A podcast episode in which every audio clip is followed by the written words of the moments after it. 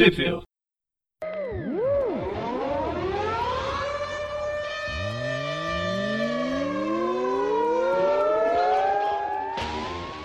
Bem-vindos a mais Trip View. Eu sou o Presto. Eu sou o Gustavo. E hoje a gente vai falar sobre a Amazing Spider-Man, a revista mensal do Homem-Aranha, que é do Nick Spencer.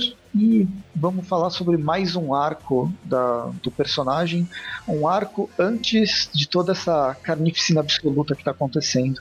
No, é, série. não é um arco, na verdade são dois arcos. São dois arquinhos pequenininhos. É, a série, pelo que eu tô vendo, na série do, do Nick Spencer, ele faz arcos, mas esses arcos não tem tanto peso narrativo, assim, nossa, esse arco é super importante. Tirando o Hunter, vai, que foi mais, mais é. importante.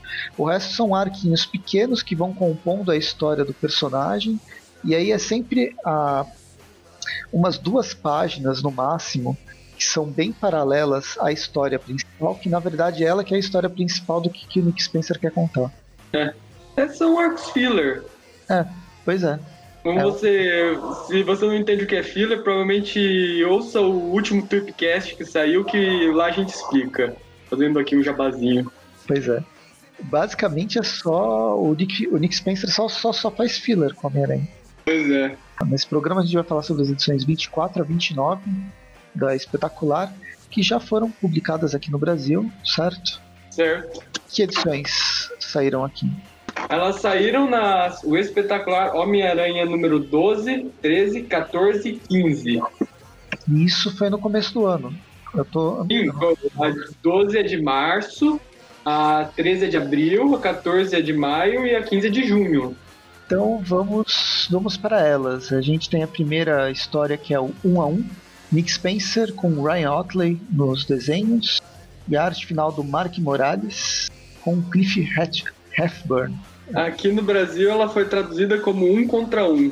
Isso. E as cores do Nathan Fairbairn. Fairbairn. É, é difícil falar esse nome. É muito. É muito caipira. É muito R perdido aí no meio. Ou se você for carioca, Fairbairn. Bem, a gente começa a história com uma cena saída diretamente de filmes do Homem-Aranha da década de 2000. Com é uma na... cena de Homem-Aranha 3, para ser específico. Pois é, com o Peter e a Mary Jane se beijando numa, numa é, rede de areia no meio dos prédios em Nova York. Na verdade, é, é um a... prédio só, é uma. É, eu acho que esse prédio, eu não lembro se ele fala, mas é a, aquele Museu de Arte Moderna Sim. Ah, o Peter até comenta que ele já salvou várias vezes esse lugar, então eles tá, estão devendo uma, uma para ele, de certa forma.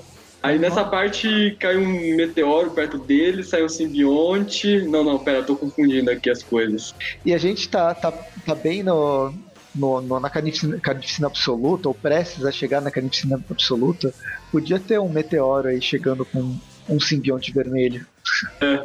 Bem, a, o Peter tá junto com a Mary Jane de novo. Parece que agora, finalmente, a coisa vai engrenar depois que eles esqueceram que já tiveram uma vida juntos. Depois que eles esqueceram que as revistas valiam a pena serem lidas. Mas... Na época que o relacionamento deles valia a pena ser lido também. Sim. Depois, desde 2006, tô chutando a data, porque é mais ou menos por aí que teve aquele One More Day e acabou com tudo. Mas aí a gente tem uma página. Uh, existe isso, depois tem uma página que é a página clássica do Nick Spencer, fazendo um resumo de tudo que aconteceu até, até o momento. Dessa vez ele se limitou a um quadro, pelo menos, dessa vez. Dois quadros.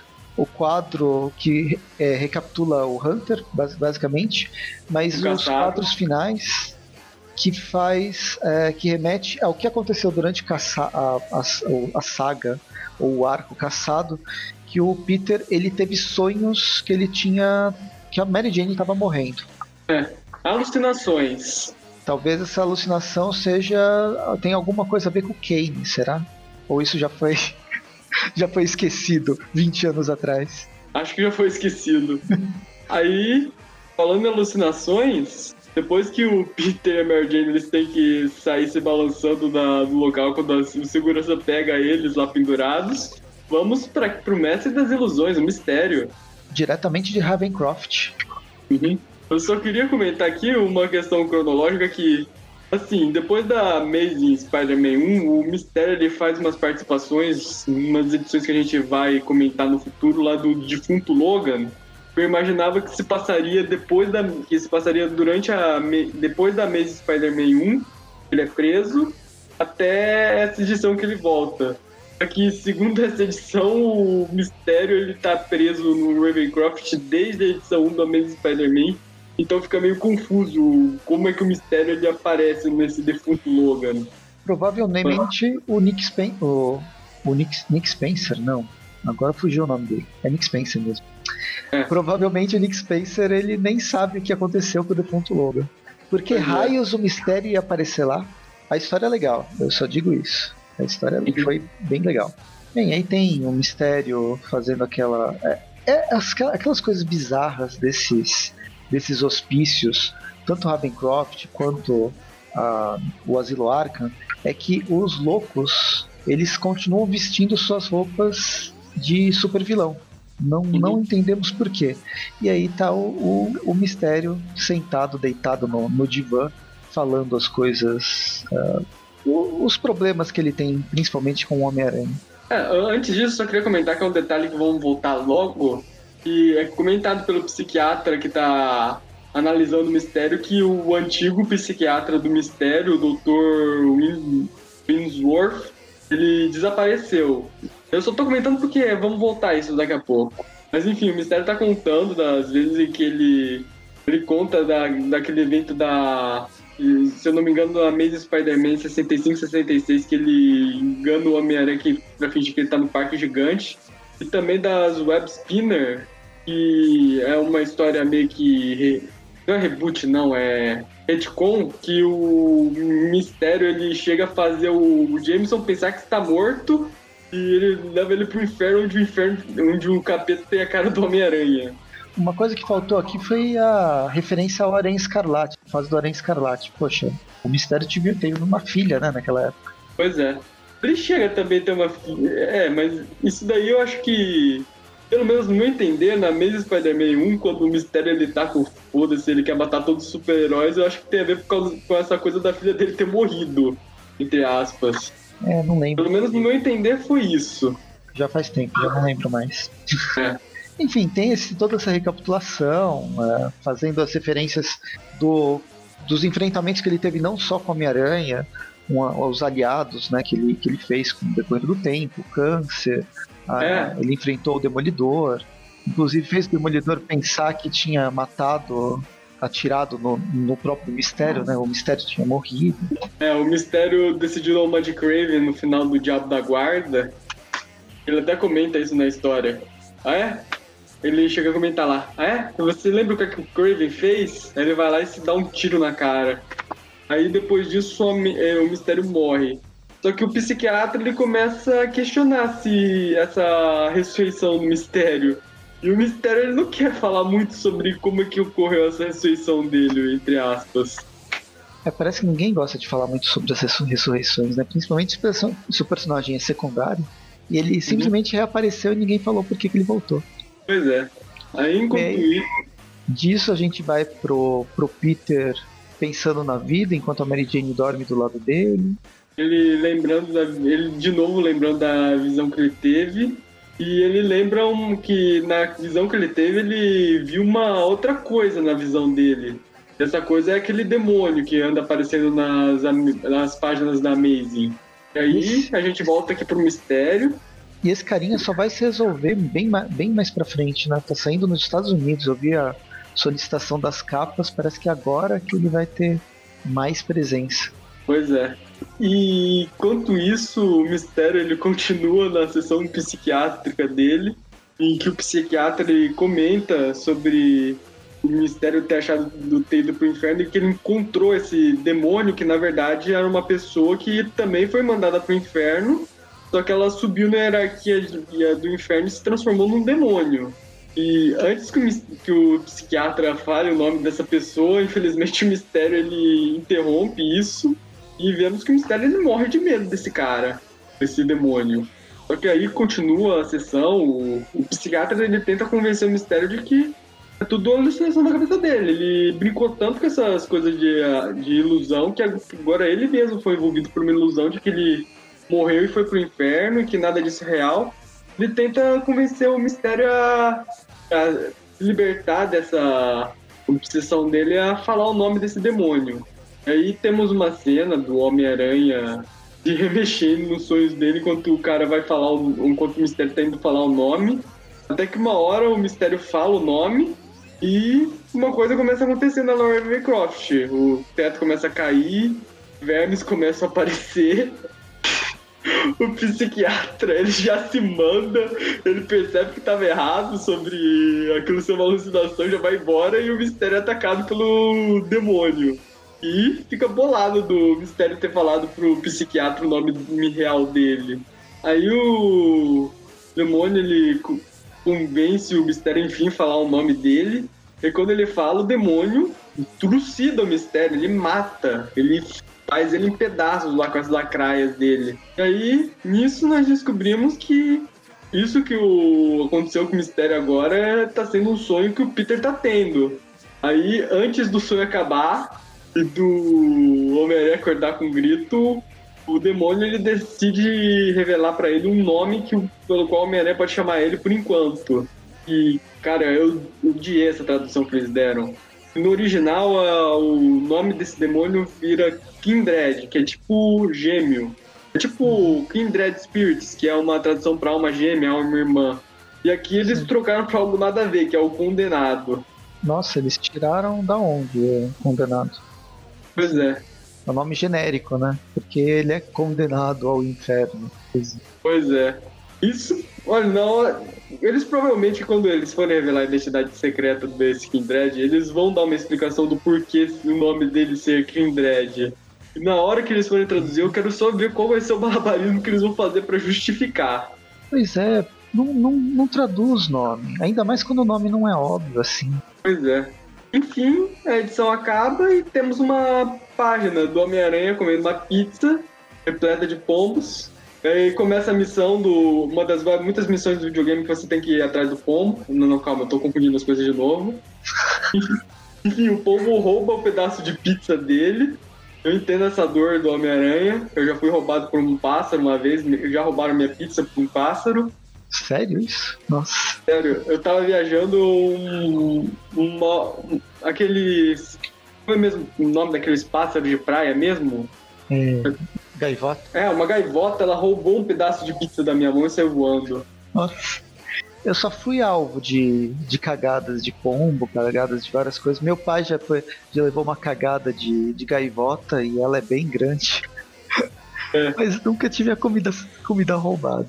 Bem, no fim, a, gaivo, a gaivota, o pombo, ele tem. Ele é um pombo carnificina. Pois é. Termina assim. Aqui a, a arte é, é uma página de outra pessoa, né? É o Clay McLeod que faz a, o roteiro com o Geraldo Sandoval na arte. Não, o Sandoval é aquele cara que a gente estava elogiando bastante ele na Caçados, as edições que ele desenhava de vez em quando. Nessa, nessa página aqui, ela, ele tá lembrando o traço do McFarlane. Uhum. Não sei se ele sustenta por tanto tempo. Uhum. Agora, vamos para uma edição comemorativa, a edição Homem-Aranha 25.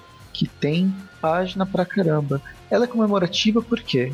É porque é número 25, é metade de 50, que já é metade de 100, é metade da metade da metade de um número redondo.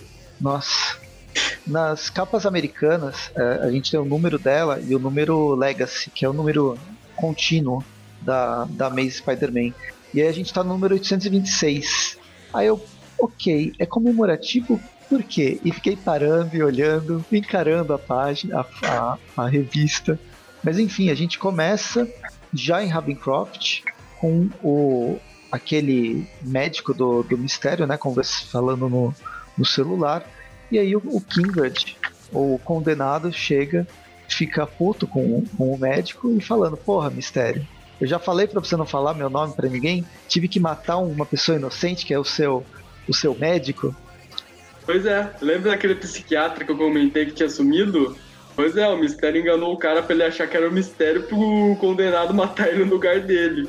E o psiquiatra que a gente estava vendo até agora era um mistério naquela identidade dele de Ludwig Reinhardt. Ele usou para enganar o Homem-Aranha lá na, se eu não me engano, na Maze Spider-Man 24. Tipo, um cara desse porte de poder, era óbvio que não ia ser enganado tão fácil, né? Pois é. Ele comenta que quase foi enganado, mas o mistério ele tinha que usar o mesmo personagem que ele já usou antes. É, aqui a, o roteiro do Nick Spencer, a arte eu ainda não, não, não vi a parte dos do, créditos, mas a arte, obviamente, é do Humberto Ramos. É, tem alguma, assim, algumas páginas são do Ryan Otley e algumas são do Humberto Ramos. Essas páginas do mistério e que a gente vai ver depois da parte da Mary Jane, elas serão do Ryan Otley. E quando a gente estiver falando do Homem-Aranha mesmo, vão ser as, as páginas do Humberto Ramos. Essas primeiras não é o Ramos, então? Não, não. É, ainda, o traço ainda é proporcional, ele só é quadradão. Tá. Pra mim, remeteu tanto isso quanto uh, depois que o, o condenado e o, e o mistério conversam e o condenado fala: ah, beleza, tem, tem algumas coisas que você ainda tem que fazer para mim, então vou, vou te deixar vivo. Ele. E o condenado ele entrega pro mistério um, um roteiro que a gente viu na Amazing Spider-Man 1, que é o roteiro que o Mistério fez anos atrás, quando ele queria entrar para Hollywood, um filme. É o roteiro pré-mistério, né? É o mistério é. pré-vilão. Ah, tá. E aí a página seguinte já é do Homem-Aranha fugindo desses drones. E essa já é do, do Humberto Ramos mesmo. É porque é. Tem, tem aquela arte mais, mais legal do Ramos, que ele vem fazendo em alguns momentos, que é uma arte mais no lápis, embora colorizada, uma coloração mais sépia, é uma arte mais no lápis e eu acho mais, mais bonita que o, que o é. Ramos vem, vem fazendo. E é, um... é a parte do. que é a memória, é a, a recapitulação da, da, da vez. É o quadro de recapitulação do Dick Spacer. Não pode faltar em nenhuma edição. Ah, claro. A gente falou nas primeiras do Nick Spencer tinha páginas de recapitulação. Agora ele está se restringindo a pela, pelo menos a uma única página. É dois quadros na última edição, nessa vez só foi um quadro. Mas enfim, o Homem-Aranha tá enfrentando os drones até que uma hora chega um robô gigante. É, enquanto Isso. ele. E aí ele vai falando que ele tá atrasado, porque ele tem que. ele tem que fazer alguma coisa. Só que tem essa, esse robô gigante atrapalhando. Robô de, essa pedra gigante no caminho dele, né? Uhum. Onde ele tem que ir seria encontrar com a Mary Jane para assistir uma peça de teatro uma peça de teatro deve ser meio bizarra com o Galactus, mas obviamente o Peter nunca consegue fazer esses eventos sociais e quem aparece para acompanhar a Mary Jane é a Kali Cooper.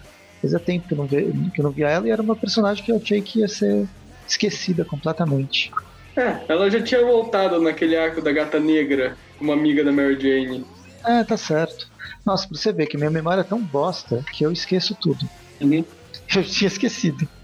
Mas enfim. É, ainda bem que alguém tem memória nesse podcast. É.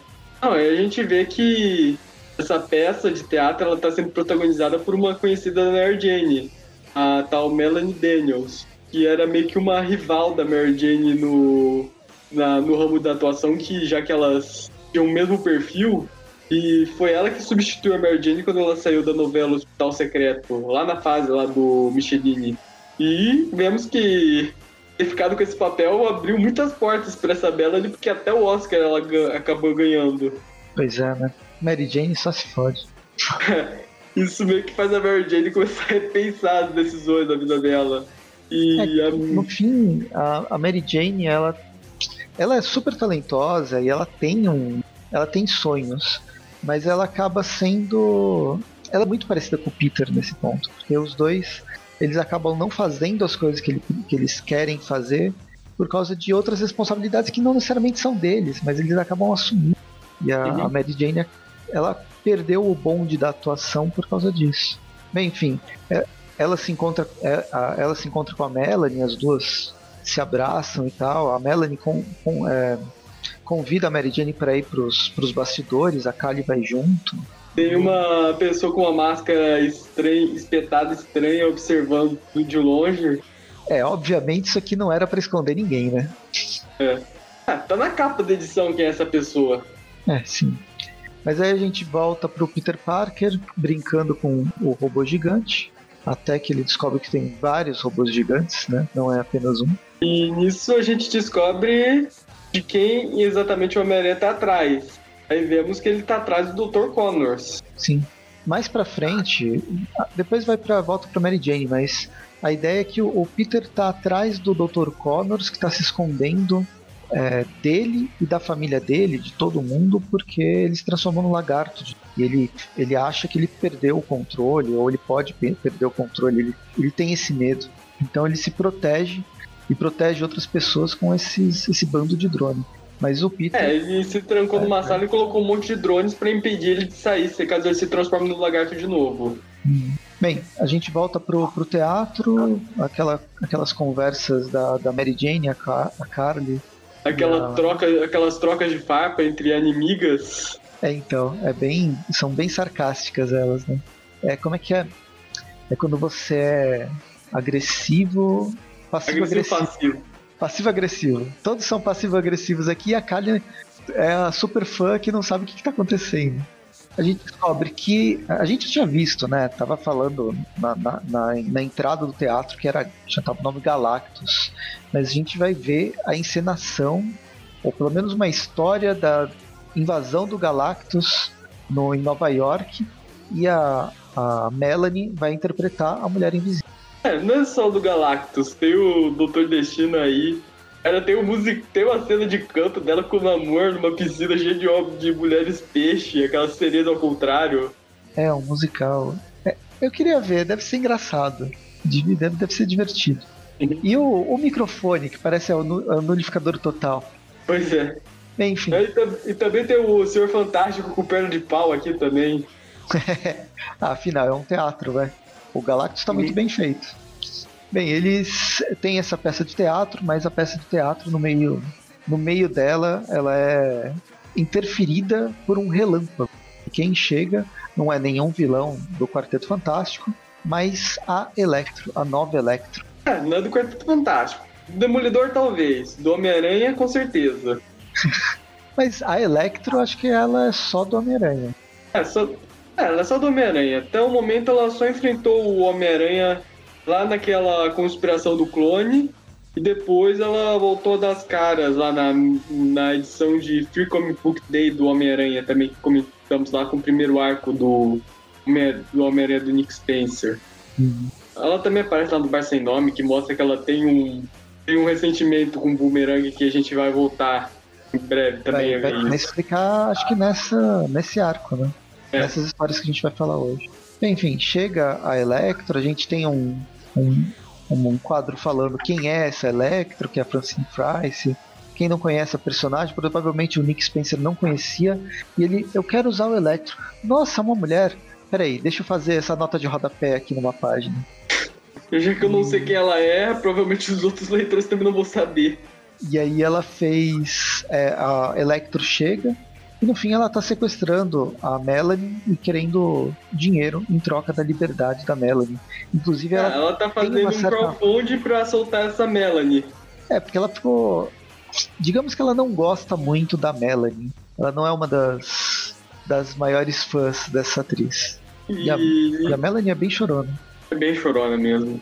Nisso a Mary Jane e a Kylie elas saem lá do teatro, elas conseguem subir lá nos bastidores elas encontram lá uma, um, meio que um diretor lá da peça e elas começam a armar um plano para derrotar Electro. Ah, e aí as páginas seguintes tem esse plano sendo, sendo desenvolvido. A Electro falando né, que o tempo está acabando e ela não está conseguindo dinheiro suficiente na live dela, talvez pelo Instagram. E quando ela está a prestes ou a momentos de matar a Melanie de vez e desistir desse plano, a Kali chega falando: Ó, oh, eu sou a polícia, você tá presa. Aham. Uhum.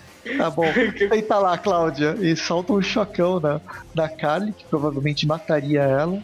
Voltamos para o, o, o Homem-Aranha com o seu com o seu resgate, né? Tentando resgatar o, o Connors dele mesmo. Temos um recordatório do Homem-Aranha explicando como ele conseguiu chegar a esse laboratório secreto do lagarto. E é isso. Eu acho que a, é, nessa edição a parte menos interessante é a do Homem-Aranha. Eu gostei muito da, dessa da, da Electro e da, da Mary Jane. Porque aí a gente volta pra Mary Jane, a gente vai pra história que interessa, e a Electro, ela ela faz a contagem final, não é consegue que... dinheiro, deixa é. E, e, e, a, e deixa para Melanie fazer o seu discurso final de tipo, sabe quando você, você vai morrer e tem a refeição final? A Melanie teve as suas últimas palavras. E foi um puta discurso bonito, merecedor de Oscar e blá blá blá e coisa e tal. Até que chega a própria Electro fala: Puta, peraí, você fez um monólogo legal pra caramba. Eu até tô com uma performance sensacional. Por que você não trabalha assim normalmente? Eu só vou te matar porque eu prometi que eu ia te matar. Pois é, Aí... é, é que a Electra decidiu fazer um. Ela percebeu que os fãs não gostam muito da Melanie, então ela decidiu fazer um Kickstarter para o pessoal votar para ela fritar ou não a, investir dinheiro para ela matar a Melanie. E realmente o povo investiu muito dinheiro para matar ela ao vivo. Mas aí a Melanie se revela ser. A Melanie revela ser a Mary Jane. Cara, eu só queria comentar que Melanie e Mary Jane, elas devem ser gêmeas uma da outra, porque não é possível a Electra não ter percebido que era uma pessoa diferente só por causa da peruca. É, pois é. Ainda mais que elas trocaram assim, nem, nem deu para perceber direito quando elas trocaram. Pois é, a, a Mary Jane ela explica depois que foi enquanto a Electra tava dando um choque na Carly que ela fez a troca. Mas é, é, é aquela coisa, a gente não, não convence bem. Até a, a peruca da Melanie tava com deixando sair um pedaço do cabelo cabelo preto dela, então não era para ser tão facilmente convencido. Mas o, é. o, legal é que a, a Electra ela gosta da Mary Jane. Ela assistiu ao Hospital Secreto e ela ficou muito puta quando a Mary Jane saiu e foi substituída pela Melanie, inclusive. É, isso inclusive é o motivo desse, disso tudo tá acontecendo. Enfim, a gente descobre que a Carly ela não tá morta, foi tudo, foi, tudo fez parte de um plano. Ela tinha a Kylie usou um, meio que um forro pra se proteger do choque. É uma daquelas roupas do Homem-Aranha que devia estar tá encostada e ele não usa mais. Uhum. E... Aí quando o Electro ela vai atacar a Mary Jane, aí que vemos o, qual era o grande plano para derrotar a Electro. Pois é, abriu o aquário. Ela derrubou o aquário no Electro que perde a voltagem e cai derrotada. A Mary Jane ela faz meio que um ela meio que faz aquele cumprimento lá quando acaba a peça, lá pra todo mundo. Temos a Melanie aqui chorando, falando que ela que é a verdadeira vítima da história. E aí voltamos pro Homem-Aranha. É, é, o Homem-Aranha socando, socando o drone mais uma vez, discutindo o, o lagarto. Convencendo o Connors a desistir desse plano de se trancar e até morrer, porque convenhamos, o Connors ele não perdeu o controle, o Homem-Aranha faz ele reconhecer isso. Então o Connors ele meio que ativa um mecanismo de autodestruição de todos os robôs.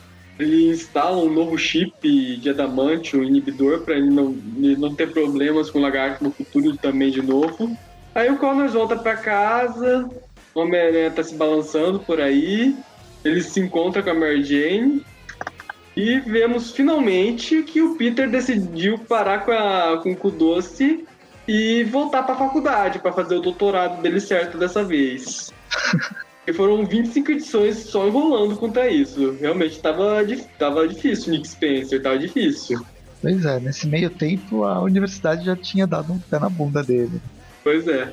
Bem, aí termina, aí... termina com a Mary Jane recebendo o um telefonema e sendo chamada para um papel num, num filme super importante. De quem Digamos que, é que... De quem é o filme? Olha o mistério. É, olha o, mistério de quem, é o, de quem é o roteiro, vai. Não sei se ele vai, se ele vai dirigir. É, isso a gente vai ver depois numa minissérie da Mary Jane. Ah, na minissérie? Será que vai ser publicado aqui? Quantas edições são? Até o momento saíram seis, eu acho que por conta do coronavírus eles cancelaram. Putz. Não, espero que eles não cancelem, espero que eles adiem, né? É, tem os boatos de que agora só vai sair edição virtual agora. Mas até agora não tá aparecendo nada nas solicitações. Então tô, vai até que só volte isso aí ano que vem. Nossa. É, o Corona zoou mesmo as publicações. Ainda mais publicação bem secundária, né? É. Teve um monte de título eu... da Marvel que foi cancelado por causa do coronavírus. Eu, normalmente são os títulos que não tem muito, muita venda, mas em geral são os que eu gosto. Uhum.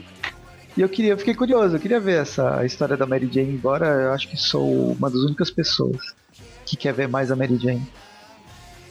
É, a edição termina com isso basicamente, mas a gente tem um epílogo do condenado nosso, com a sua coleção de Homens-Aranha, quadros do Homem-Aranha, que ela, ele vai atacar todos, todos os aracnídeos antes de acabar com o Peter. E a gente tem uns aqui que já não são nem mais Homem-Aranha, né? O, o Aranha Escarlate, lá o Ben Reilly, eu não sei exatamente qual que é a situação que ele tá agora. Ah, o Dr. Octopus, eu acho que ele já não é mais Homem-Aranha nesse momento. Tá meio desatualizado.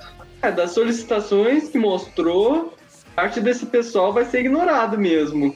Você sabe o que aconteceu com o Escarlate atualmente? Tanto o Escarlate quanto o Kane? É, o Aranha Escarlate ele meio que se corrompeu de vez. E o, a última participação que eles tiveram mesmo foi com figurantes lá no Aranha Gedon. Depois disso não tem mais nada deles. Acho que a Marvel não tem nem planos para eles mais agora. Eu sei que tá voltando a, a Gwen Aranha, né? É a Aranha Fantasma. Ela tem mensal, a Panini inclusive tá com o segundo encadernado para ser lançado. A Mulher Aranha ela tá voltando também. Uh, ela voltou já nos Estados Unidos com uma roupa nova, que eu não gostei, eu gosto dessa, dessa roupa que ela tinha nessa, nessa fase. A Teia de Seda, ela, ela tá em revistas de grupo, né? É, ela vai ganhar também uma minissérie de cinco edições dela. É legal. Espero que, que ela consiga ter uma, uma sobrevida maior. E depois é o Miles, né? O Miles ele já conseguiu se se firmar bem. Isso é bem legal. Uhum. Aí... Com histórias bem sofríveis ultimamente. e aí o epílogo 2 é com a, a Electro sendo levada num, num camburão, ou não é um camburão né, nos Estados Unidos, é furgões com seis guardas super armados até os dentes, mas o furgão ele é, ele é destruído e a Electro é salva por uma versão do Sexteto Sinistro, que aqui vai ser chamado de Sindicato. É, o Sindicato Sinistro ele realmente existia, ele era um grupo do Boomerang. Tanto que uma das piadas do Inimigos Superiores do Homem-Aranha era que aquele grupo era basicamente o Sindicato Sinistro que não aceitava que era o Sindicato Sinistro e queria ser o sexteto. Não, e eu tô falando que é o epílogo, o epílogo, porque eu tô acostumado com uma revista de 20 páginas. Mas tem mais coisa, a gente já tá na página 40 e pouco e tem mais coisa, porque depois a gente volta para a Universidade em Paris State. Com, os artistas vão mudando a cada, a cada um desses, uhum. desses epílogos que eu tô chamando. É, essa página, assim, agora essa, esse epílogo da Electro com o Sindicato Sinistro, esse foi desenhado pelo Kevin Walker. E a partir de agora, esse, essa parte do Empire State com o Connors dando o discurso dele sobre o futuro é do Patrick Gleason, que é quem substitui o Humberto Ramos no título do Homem-Aranha. É, e... é uma arte, é uma arte legal. Né? É. Gostei. Tá? Mais esfumaçada, não é esfumaçada, ela é mais escura, tem mais, tem mais traço, ela é mais suja. Uhum. E a edição é basicamente o Connors falando que o futuro está morrendo, tudo, lembrando a origem de alguns heróis. Enquanto ele está fazendo esse discurso, nós vemos que tem uma petrolífera que, da Oxon que está pegando fogo. Aí abre um daqueles bura famosos buracos no céu, cai alguma coisa lá que explode tudo. E vemos que essa coisa que explodiu tudo é ninguém menos que o Homem-Aranha 2099. Mais uma vez de volta pro presente. Pois é. Isso porque na, no final da minissérie, da série do, do mensal do Peter David, tinha deixado bem claro que não poderia mais voltar pro presente. É.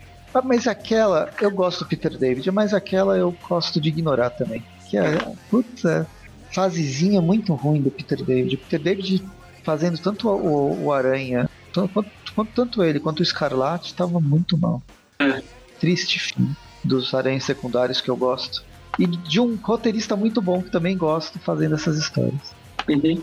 Aí beleza, você acha que acabou? Não, a gente volta para mais um epílogo.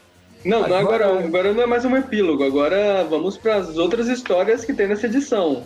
Agora, por exemplo, é uma história escrita pelo Zeb Wells com arte do Todd Naut, do Todd Naut e da Rachelle Rosenberg. É o Peter encontrando com o JJ. Eu é, acho o JJ. Isso aqui é depois do Carnificina Absoluta, Lembra a, da Deadpool, Deadpool vs Carnificina? Seis meses antes do presente dele enfrentar o Carnificina, teve o aniversário do, do Homem-Aranha, onde o Deadpool convidou todos os vilões e o JJ. Que o JJ ficou, ficou sozinho no, no aniversário e os vilões foram atrás do, dos dois personagens, né, pra é. bater neles. Agora é é o Peter finalmente encontrando o JJ esperando pelo aniversário. É, na verdade o JJ ele meio que entrou no apartamento do Peter porque ele precisa da ajuda dele com alguma coisa.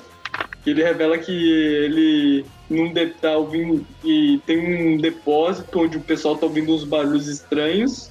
E ele quer que o Peter dê uma investigada. Aí o Jameson ele vai abrir o depósito para ver o que, que tem lá. O, o sentido da areia do Peter já começa a zunir. E de lá sai um alienígena estranho, com outros três alienígenas pequenos, tipo uns gremlins, falando uma língua bizarra. Eles parecem um pouco o Alien, é. o Alien do, do, do, cinema, né? o xenomorfo, melhor. Mas é. xenomorfos coloridos. Esse Alien, ele diz que se chama Cromador.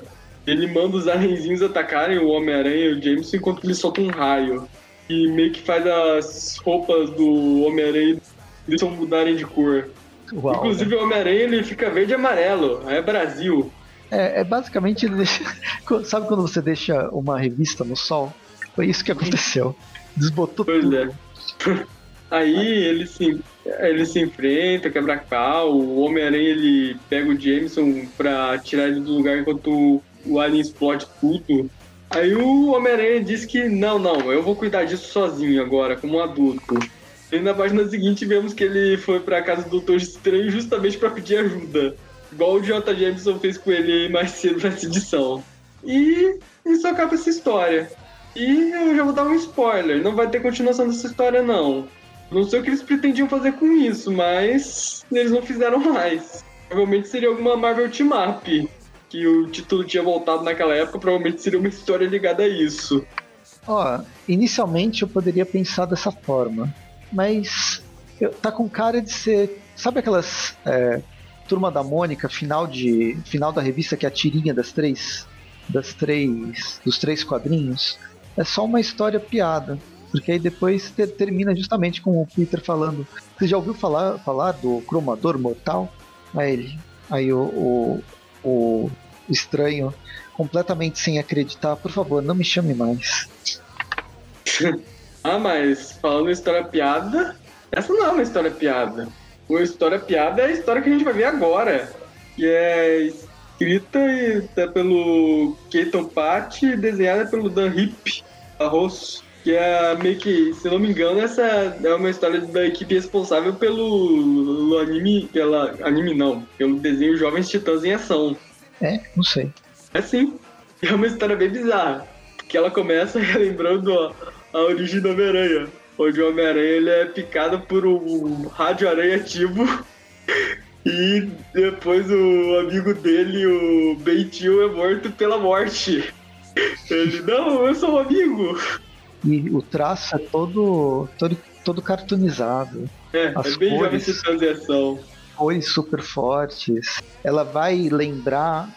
Ela vai lembrar uma, as cores da, da década de 60 e o traço da década de 60 estilizado é alguém dos anos 2010 estilizando o desenho da década de 60 para uma animação do Cartoon Network. Pois é. Aí funciona muito bem. Funciona assim.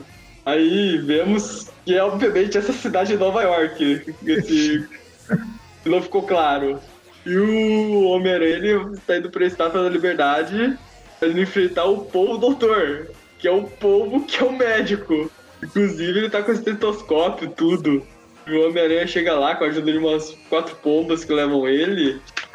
Aí aqui, tem... aqui a gente descobre como que as teias grudam no céu nos jogos. Uhum. São tá pombos. Nos, nos pombos.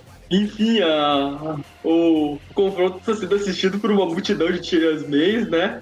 Ou, nesse caso, meio-tias. E o Homem-Aranha está levando uma sua deles. Até que o Homem-Aranha ele pega um pombo, ele joga na cabeça do pombo doutor e explode o, o pombo doutor com esse pombo. Aí o pombo doutor ele começa a atacar o Homem-Aranha com matemática. Aí o Homem-Aranha tem um recordatório do Beitil, amado amigo. E isso faz o Homem-Aranha ganhar força e ele resolve contra-atacar a ciência do povo doutor com raiva. Isso derrota o povo doutor, jogando ele do Empire State. É não, no Empire bem... State não, no Estado da Liberdade. É uma coisa bem comum que está acontecendo ultimamente. As pessoas vêm com ciência e aí, as, aí é, existe, os cientistas vêm com a ciência e aí vem as pessoas atacando com raiva. Não, ciência não existe. Pois é. É algo bem comum hoje em dia, na internet principalmente. Enfim, o Homem-Aranha ele salva o dia, ele vai no encontro dele com suas muitas namoradas. No caso, a Betty Brand, a Ted C, a Gwen, a Mary Jane, a Gata Negra e a Kitty Pride, a Alice Negra. Até que eles são interrompidos pelo J.J. Jameson, vestido de Kraven caçador, que precisa de aranhas do Homem-Foto pra, pra agora. Enfim. Enfim. Detalhe que o, o Peter matou um, um. Pois é, tá lá na, na, na primeira página do festim diário. Homem-Aranha mata pássaro e também tem a manchete Beitil aí da Horto. Enfim, finalmente a gente termina essa edição comemorativa que não faz o menor sentido. É quase um Deadpool da vida. Pois é. Agora vamos, vamos pro, seg... Agora vamos pro segundo arco dessa edição. Que é o que mexeu com um, mexeu com todas edição número 26. Nick Spencer no roteiro, né? O, a arte é do Kevin Walker e a Laura Martin nas cores. E aqui a gente já, já dá para perceber um traço bem, bem diferente. Ele tem uma estilização mais, mais estranha, principalmente no rosto dos personagens, mais arredondado, narigões e tal. E começa com o, o rei do crime encontrando com um carinha no, no subterrâneo. Né? Não é no esgoto, é na, no, no metrô. É no antigo, uma antiga estação de metrô fechada da prefeitura. E lá ele tem, tava guardando uma caixa que ele entrega pro, pro rei é. do crime. Só que e descobrimos que na verdade essa caixa essa era uma caixa do boomerang. O problema é que a caixa era meio que uma pegadinha do boomerang. E o que quer que tinha lá, o boomerang já pegou e já colocou essa caixa no lugar. E isso vai trazer a ira do, do, do rei do crime, que vai querer a cabeça do E a é. gente volta, a gente vai pro, pra um bar onde o Boomerang e o Peter estão se divertindo. Aí temos uma página de recordatório sobre como o Homem-Aranha e o Boomerang se tornaram amigos agora. Duas páginas. Uhum. É, só para marcar que antes era uma, antes eram quatro, voltou a duas páginas. Mas o Boomerang. É, se bem que a segunda página não é tanto recordatória, mas algumas cenas deles convivendo no dia a dia. Só faltou a trilha sonora, né, de, de fundo mostrando é. como eles são amigos. Uhum. Aí a história é, come... tem, tem, tem os dois, aí eles vão eles saem do, do, do bar, logo na saída do bar tá toda a polícia de Nova York, acho, para prender o Boomerang. Só que como o Boomerang tá junto com o Peter Parker, a polícia não quer prender o Boomerang e a gente fica com uma interrogação na cabeça. O que o Peter Parker, qual o poder de persuasão do Peter Parker? Pois é, é que o rei do crime ele deu ordens claras para não se meter com um colega de quarto do Boomerang, porque o condenado deu uma, fez uma visitinha ao rei do crime no, no arco lá do bar sem nome, justamente avisando para ele não se meter com o Peter Parker. Tanto que inclusive tem aqui uma página de recordatório daquela cena. E aí os dois saem correndo. É, enquanto isso, a gente vê a Electro avaliando a sua aposentadoria, basicamente. É, o contrato de trabalho dela no Sindicato Sinistro, só que ela não curte muito e acaba fritando o contrato. Porque afinal, se a Besouro está envolvida, existe burocracia. Pois é. Ela é uma advogada, ela é uma vilã, talvez isso seja redundância, mas que existe burocracia, existe burocracia. E tal, ela lembra que ela. É, a, a Besouro lembra a, a Electro que, que ela que salvou e elas podem fazer uma parceria contra vários várias pessoas, na verdade, é, é, o machismo estrutural que está dentro de todas as de todas as, as to, de toda a sociedade, né, ocidental, é. inclusive entre heróis e vilões. Pois é. Mulher do que homem. E aí, a... Porque é realmente uma coisa muito ruim não existir tantas mulheres envolvidas no crime realmente é uma coisa muito negativa as mulheres não se envolverem tanto no crime quanto os homens. Mas do ponto de vista de alguém que é do crime, que é a própria Besouro, eu acho que ela quer uma representatividade maior. É. E tanto que para isso que ela criou o sindicato, esse novo sindicato sinistro. Eu sinceramente já acho que ela meio que podia ter pelo menos dado um nome original em vez de se apropriar de um nome de um grupo que já era formado só por homens. Mas beleza. Ela uh, mantém o sinistro de fora, ela só chama de sindicato. Pois é.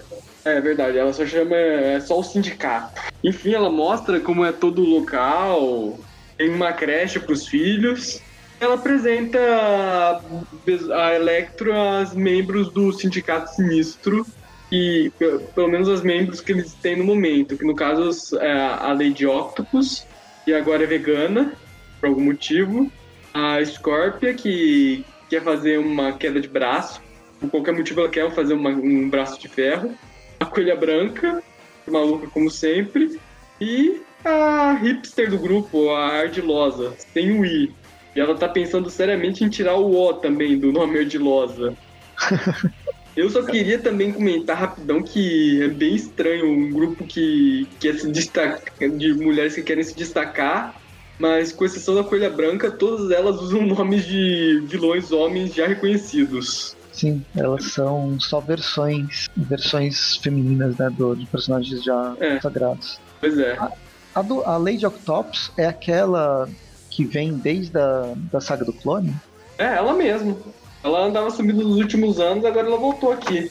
A Scorpia, quem que é a Scorpião? Ela era uma vilã que assumiu o lugar do escorpião, meio que assumiu o lugar do escorpião. E traz porque o escorpião nem se aposentou lá nos anos 90 também. Ela era uma maluca que o cabelo de prata pegou pra usar uma armadura. Hum.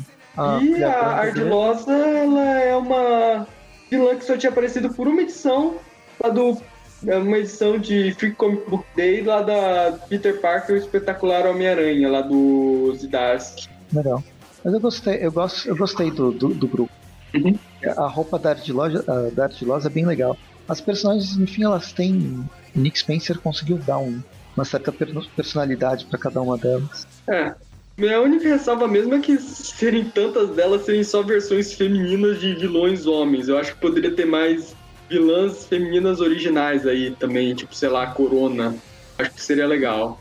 E existe, né? Não é porque não existe, existem várias. Pois é. Mas a escolha foi meio. A, a escolha é justamente isso, a escolha depende do roteirista e não dos personagens. Então a escolha podia ser mais, mais atenta nesse, nesse caso. Mas enfim, é. elas, ela tem essa apresentação, elas começam a conversar, tem uma certa apresentação para Electro, mas também para nós, pro, pro leitor, né? Como que fica a relação entre os personagens. É, e Electra ela não tá muito interessada em trabalhar para esse sindicato até a Besouro revelar que a primeira missão que ele, esse sindicato recebeu é justamente capturar o Boomerang pro Rei do Crime. Isso acaba pegando a atenção da Electro, que já decide embarcar nessa de sindicato e hambúrgueres veganos. E aí a gente vai para Nova York, mais uma vez para a dupla de Peter Parker e, e Boomerang. É Dylan alguma coisa, né? Uhum. O nome dele. E eles estão. Não, é Dylan não, é Myers. Myers. O que, que é Dylan? O Dylan é o primeiro Electro. Ah, é. Ah, pra você ver que eu só falo, só falo porcaria. Ainda bem que alguém sabe as coisas. Eles estão ajudando na recuperação da festa, o abrigo lá de sem tetos. Da... Que, a... que no fim a Tia May sempre sempre está envolvido. Ele tinha sido destruído e agora a Tia May resolveu, não sei, ela conseguiu reunir algum dinheiro de algum controle. É, ela reuniu.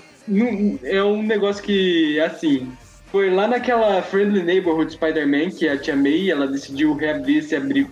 Não, não, foi nem nessa, foi nas. Não, foi nas Amazing mesmo, do Spencer, que ela decidiu abrir, reabrir o projeto Petro. É que realmente nunca foi mostrado de onde ela tá tirando recursos para isso, porque ela também não anda assim tão endinheirada. Mas enfim, ela tá abrindo e quem tá ajudando é o Boomerang, o Peter e o Randy. Eles estão pintando. Tem outras pessoas também ajudando na, a montar o local.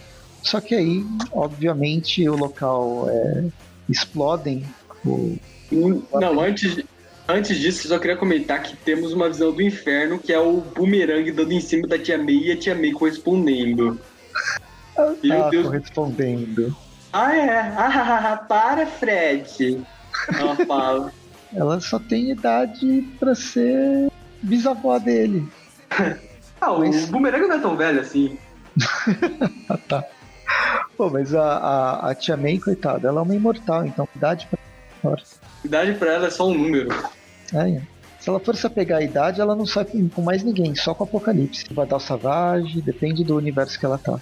Mas enfim, aí explode, o lugar explode, o Peter começa a sentir perigo, e aí o lugar explode, e quem aparece é o sindicato para fazer alguma coisa que a gente já fica sabendo na edição seguinte. Na verdade, a gente já sabe, né? Porque a gente viu os planos sendo feitos. Que o, o sindicato vem para acabar com o boomerang. E é assim que começa a edição número 27 do Nick Spencer com John Dell e Laura Mar na arte. E engraçado que a edição começa com o Boomerang quando ele vê essa turma chegando atrás dele, ele fica felizão. Ele inclusive ele dá um abraço na Besouro, pergunta como tá tudo bem. É, lembrando que, que saudade! Lembrando que eles foram colegas lá no sextetos nos inimigos superiores. E as coisas não acabaram muito bem. Como a própria Besouro lembra. Uhum. Só que pior que que acabou com a Besouro foi com o Electro, que essa assim o. O, o, o Boomerang não consegue nem se lembrar dos bons momentos que ele teve com ela.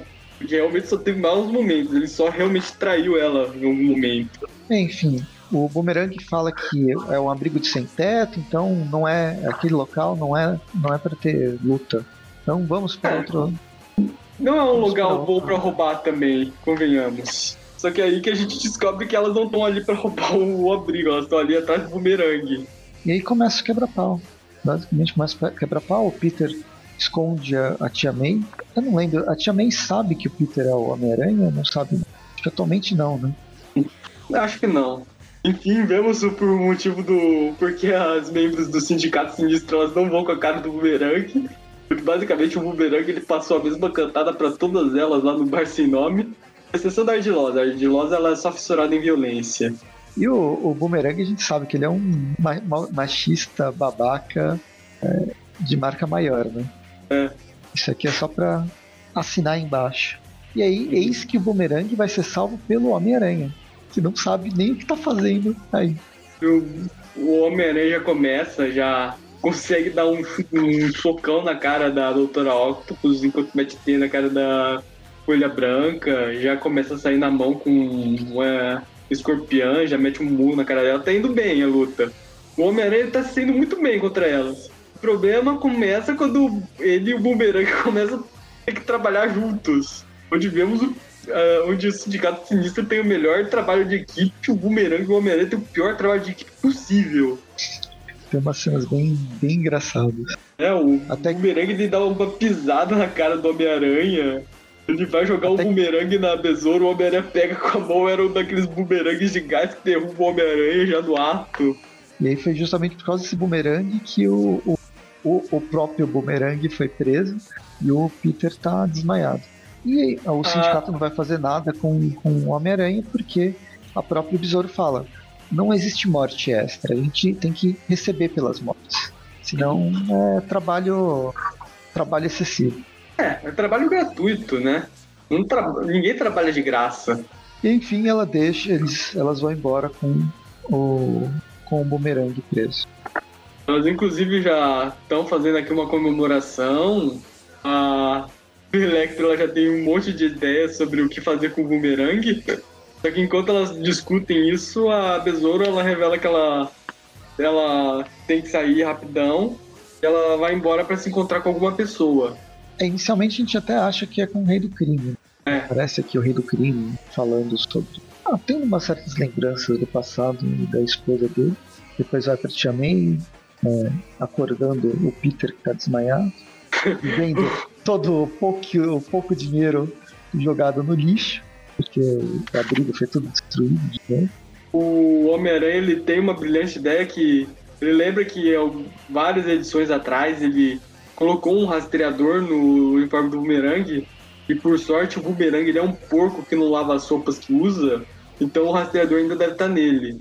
Só que o Peter ele precisa voltar pro apartamento para buscar aquele receptor de rastreador aranha para ter um alcance maior. E nisso. Amplificador de sinal. É. E nisso, quando o Homem-Aranha está entrando no lugar, a gente descobre um mistério que, tá, que teve numa das edições passadas, lá naquela de Natal, que o Rob ele comenta que o, que o, o Range ele tem uma nova namorada secreta com que ele tá saindo, só que ele não revela quem é. E nisso nós descobrimos quem é essa namorada, que é simplesmente a Besouro. Pois é, surpresa. Como que eles se conheceram? Provavelmente por conta dos pais. Os pais eram amigões. Aí a gente vai não... pra... Pode falar. Não, é que só pra quem não tá entendendo, a Besouro ela é filha do Lápide. O Lápide ele é meio que o. Ele era basicamente um arco-inimigo do Rob. Ele tentou ferrar a vida do Rob várias vezes, inclusive já tentou matar ele inúmeras vezes. E agora os filhos deles estão se pegando. Romeu e Julieta, complexo de Romeu, Romeu e Julieta. Pois é. Eu só gostaria de saber que diabos de companhia o Randy anda tendo, porque primeiro ele arranjou o Boomerang para ser o colega de quarto dele. Agora ele arranja Besouro para ser a, a namorada dele. O Randy, ele, por acaso, ele tá frequentando o bar sem nome, sem a gente perceber, não? Vai. Quer apostar quanto? Que no, quanto que no fim ele vai ser o vilão lá, o Kindred. Nossa, só falta isso. E... Então, beleza, termina a edição, vamos para a edição número 28. Nick Spencer, John Dell, Laura Martin, Andrew Crossley, para essa revista que começa justamente onde parou, com o Peter dando uma de. Ah, como é que é? Não é Stalker. Stalker é quando. Voyeur. Dando uma de Voyeur, observando o Randy e a, e a Besouro se pegando. E nisso nós tocamos na pequena questão de que há poucas horas atrás a Besouro meio que explodiu o lugar em que o Randy trabalha e sequestrou um dos amigos dele. E aí, qual é amigo? Qual é o amigo? Ah, o Besouro, o Boomerang é amigo não, não. do Randy. É que tem um, tem um momento que ele fala. É, do que, que você tá falando? Você tá sempre reclamando do seu colega de quarto. Esse é o outro colega de quarto. Tipo, meio que indicando que ele é muito mais amigo do, do Boomerang do que do. Do Peter. Pois é, as companhias do Randy Rob, Robertson. O melhor amigo dele é um super vilão, a namorada dele também é uma super vilã. Tipo, coitado do Peter. Ah, ele pode ser um pouco xarope, mas. Pelo amor é... de Deus, o, o Boomerang, ele é um não, colega de quarto horrível. Como é que o Randy ele não reclama do. Ele não reclama do Boomerang e reclama do Peter? O que, é que o Peter faz tão ruim assim? É então, do sexteto lá do sexteto secreto. Secreto, não.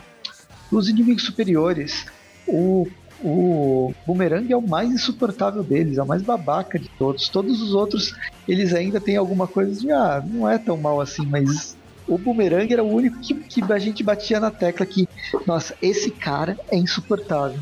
Não, esse cara é filha da puta e é filha da puta com força. Sim, ele se esforça para isso.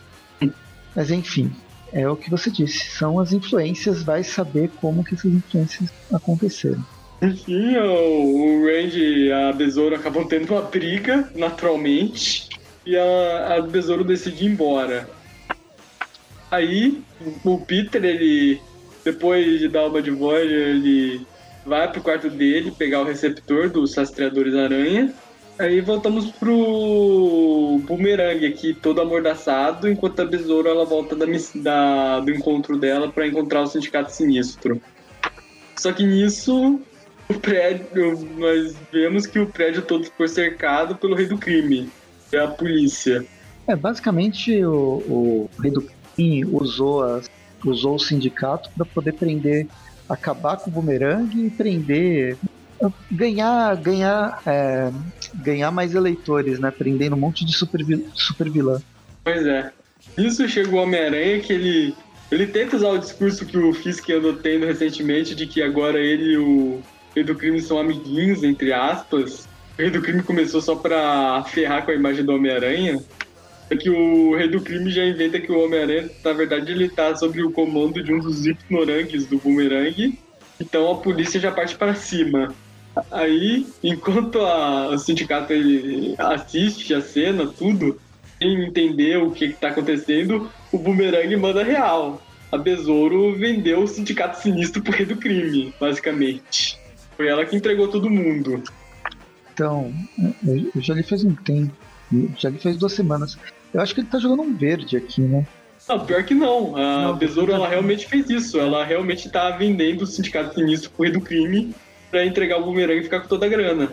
Tanto que a Besouro, ela comenta que ela que meio que planeja sair da vida do, do crime depois desse golpe, porque assim, ela vai acabar com o sindicato sinistro, ela vai ganhar uma boa grana, e vai acabar com tudo.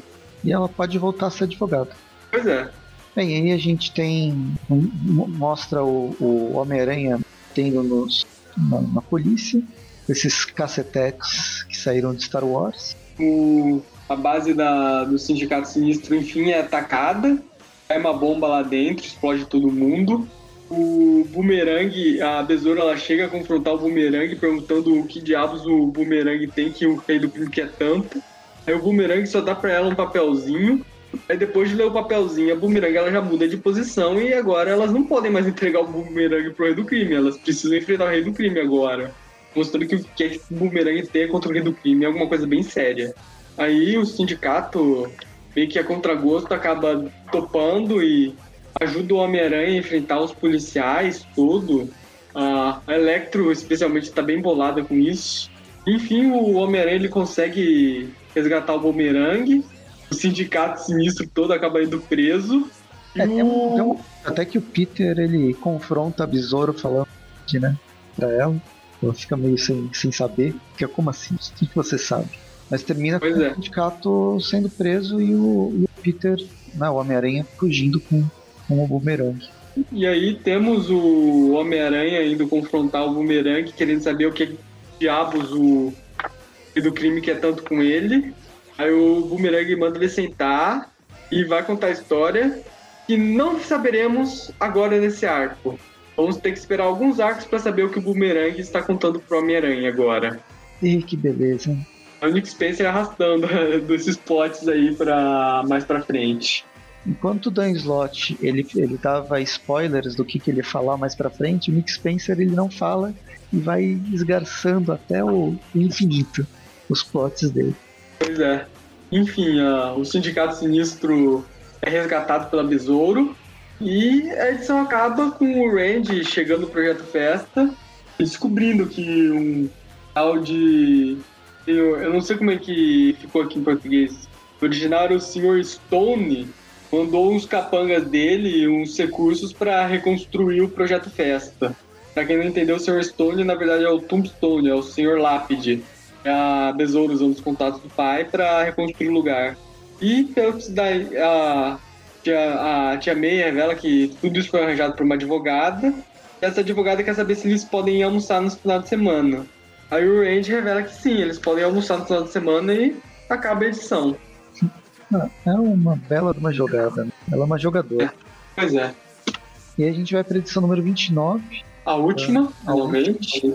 Essa é roteiros do Nick uh, Chegadas e Partidas é roteiro do Nick Spencer, faz parte do Francesco Manna e cores do Carlos Lopes. Isso, e é uma historinha one shot. Ela é mais focada na relação do Peter com a Mary Jane. Eles começam aparentemente brigando, na verdade, o Peter está lendo um roteiro né, para que a Mary Jane está ensaiando e a Mary Jane, a gente tinha visto que ela tinha recebido uma proposta de fazer um filme, né? O, o, o filme, a filmagem ia ser em São Francisco, em São Francisco não, em Los Angeles, ia ser na costa oeste. Então essa, essa edição vai mostrar que a, a Mary Jane está indo para a costa oeste. Eles estão, ela e o Peter vão fazer, vão estão combinando alguma coisa, pelo menos como despedida. Ela vai ficar é, pouco tempo é. lá. Ela, ela tá combinando três semanas, um mês. Uhum.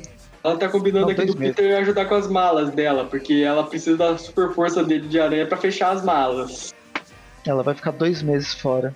E aí vai ficar. A, a, história vai se desenvolver nisso. O Peter vai ajudar a Tia May. É a, não é, é, é um apartamento, né? Não é. é eu, eu, imagino que eles estejam ainda nas reformas do projeto Festa. É que ele tá tão. Ele parece um apartamento aqui nessa, é. nessa imagem. O Peter Aí... ajudando, ajudando a Tia May na, na reforma.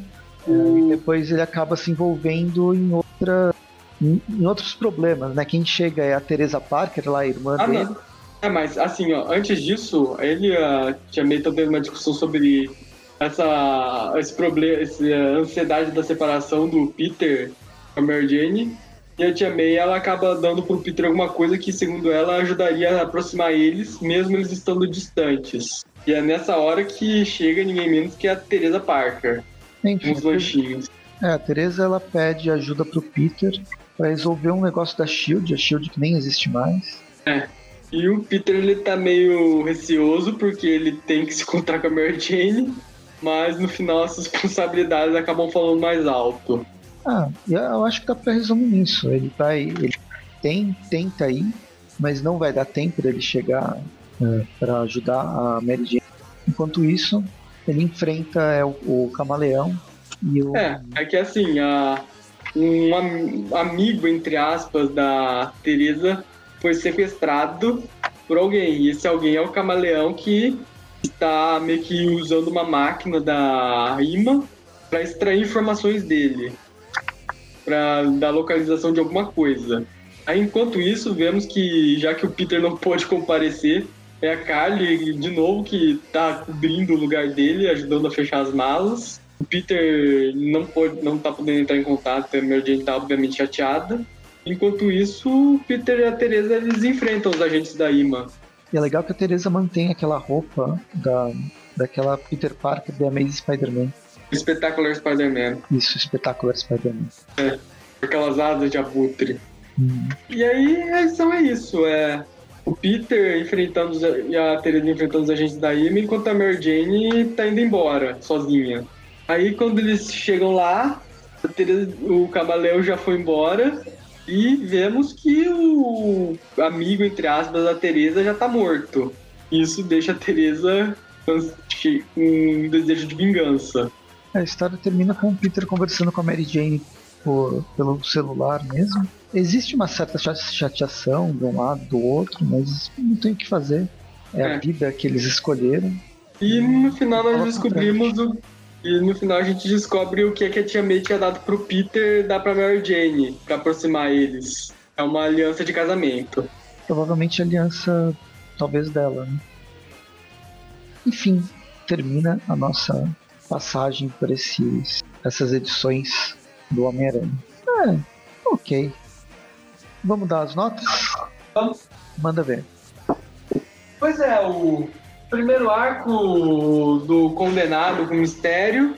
Um... Eu achei legal, eu, achei... eu gostei da parte da Mary Jane derrotando sozinha Electro. Achei bem maneiro isso. Mesma, e mesmo a parte do Peter com o lagarto sendo mais fraco, eu achei legal. O, também os flashbacks do mistério, a forma como o Nick Spencer está desenvolvendo o condenado quando ele lembra desse plot é bem legal. Então, para essa, eu dou uma nota 8. Pro arco do Sindicato Sinistro, sei lá, eu achei ele bem cara de filler mesmo. É aquela coisinha que não tem nada a ver com a história principal, meio arrastada. Inclusive, já termina num gancho que eu já sei que vai demorar pra caramba pro Nick Spencer voltar para ele de novo essa coisa do boomerang com o do crime. Então, para esse, eu dou uma nota 6. Aí, pra essa história do Peter com a Mary Jane, envolvendo o Camaleão, a Teresa, tudo, é uma história, é um one shot ok, é uma história legal. Uma nota 7. Não é boa, boa, boa, mas também não é ruim, ruim, ruim. É uma história legal. Uma boa leitura. Legal. Bem, vamos ver. Ó, o primeiro arco. O primeiro arco é basicamente é o do mistério, né? É o do mistério? É, é, é o, a história do mistério, depois a história da Mary Jane, com, com o Peter atrás do. coisa que é a edição de 60, 60 páginas. É legal, eu achei, achei divertida a história, a arte também interessante. Eu gostei muito de acompanhar a Mary Jane, quero ler mais histórias dela e menos do Peter. Então, para esse arco, eu vou dar sete Oscars para Mary Jane. O arco seguinte que é o arco agora do, do Boomerang e do Sindicato, a arte tá até um pouquinho melhor. Eu acho o Boomerang um, um sacana, mas é, é engraçado, é divertido a forma como ele se sai. Ele surpreende todo mundo, tanto o herói quanto o vilão. É, ele, é um, ele se mostra um grande enganador, mais poderoso que muita gente. E, ah, vai sete também. Sete bumerangues para ele. E a última história da Mary Jane se despedindo do, do Peter mais uma vez. Gostei de ver de novo a Teresa. Eu gosto, gosto da personagem. Eu acho que eles têm o Peter e, e a Mary Jane, assim como o Peter e a Teresa, de formas diferentes, diferentes, eles têm químicas muito boas de desenvolvimento e mesmo com autores, é, os mais diversos autores trabalhando nesses personagens, eles não, o Nick Spencer pelo menos, né, falando em relação a Teresa, que é pouco trabalhada, é uma personagem recente, ela não é descaracterizada. Eu acho difícil descaracterizar ela. Eu acho que o pessoal consegue pontuar de uma forma de uma forma interessante. Tá certo que não teve aprofundamento, mas gente, eu consigo enxergar ela que veio do nada, precisa de uma ajuda e, e a raiva que ela sente, tudo tem tudo a ver com o, tudo que a gente já viu sobre, sobre a personagem. Então eu vou dar oito, oito relacionamentos oito relacionamentos do Peter com os seus mais diferentes tias, é, parentes, irmãs ou namoradas. Fechando médias horríveis de se fazer para a primeira história. É, a primeira média deu 7,5, a segunda média deu 6,5, a última média deu de novo 7,5. E a média do programa vai ser um 7,133333, que arredondando para cima vai dar um 7,5. Então ficamos lá. Tá. É um programa legal. Uhum. Não foi espetacular, mas foi legal. Não foi espetacular? Não foi espetacular Homem-Aranha? É. A, as histórias não são ruins em geral, mas elas passam a sensação de não serem nada, serem meio, meio que vazias, e o Nick Spencer não consegue me passar aquela empolgação. Existem histórias que são é, fillers que eu consigo ficar empolgado. Essas daí são aqueles seriados que estão passando na televisão e eu estou mexendo no celular, assistindo e mexendo no celular ao mesmo tempo. Ele não me ofende, ele é legalzinho, só que não, não me prende a atenção o suficiente. Então, enfim, foi até uma média, uma média boa para ele. E é isso. Uh, espero que vocês tenham gostado do, do Trip View. É, comente em todo, todo lugar que tiver para comentar, mas siga a gente nas redes sociais, tem Facebook, Twitter, Instagram, é, YouTube. Tem o Padrim, que sempre, qualquer contribuição no Padrim vai ajudar bastante a manter o, o site. E a gente se vê no próximo episódio. Tem Trip View toda sexta-feira, menos a última sexta-feira do mês, que é um Tripcast né, uma discussão sobre algum, alguma temática diferente. As quartas, toda quarta tem o Tweep Classic, falando sobre as revistas clássicas ou as revistas mais antigas, não, não são as que estão, são encontradas na banca atualmente, a não ser que saia alguma coleção especial. E a gente se vê no próximo episódio. Até mais. Até mais.